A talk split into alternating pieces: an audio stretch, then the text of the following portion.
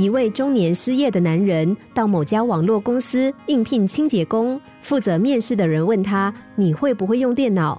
男人觉得很奇怪，反问：“清洁工需要会电脑吗？”面试人员没有回答，只是不耐烦的重复问他会不会用电脑。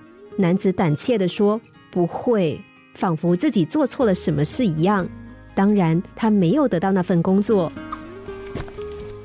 他垂头丧气的走在路上。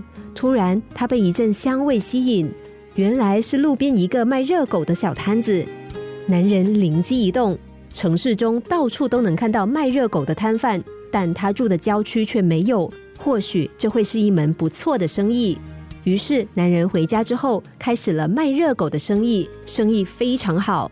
几年过去，男人的热狗摊位成为专卖店，接着还开启了餐厅，生意越做越大。最后，男人成为连锁餐厅的大老板。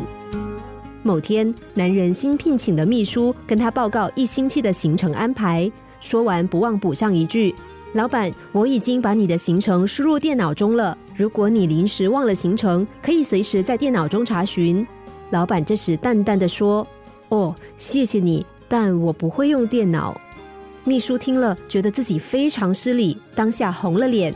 啊，对不起，对不起，我不知道你不会用电脑，非常抱歉。这个时候，老板说：“我不会用电脑，你有什么好抱歉的？你应该高兴才对，因为如果我会用电脑，我现在就是个清洁工，而不是你的老板了。”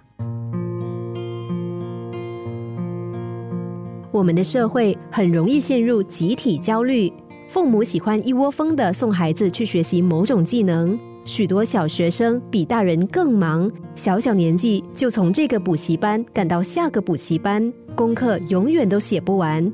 这样紧凑的生活不但有碍身心健康，更严重的影响是，从小随波逐流的孩子长大了也很容易失去判断能力。许多学生都已经上了大学，还不知道自己未来想投入什么行业，因为他们根本还没有目标，没有志向。有一句话说：“计划永远赶不上变化。”与其盲目的跟随潮流，不如问问自己真正的喜好是什么，反而更容易成功，日子也会过得更快乐。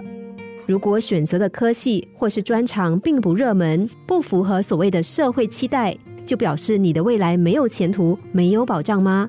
答案绝对是否定的，因为盲目的跟随潮流，并不能让我们得到任何保障。更不能保障我们能够幸福快乐，因为命运永远是计划赶不上变化。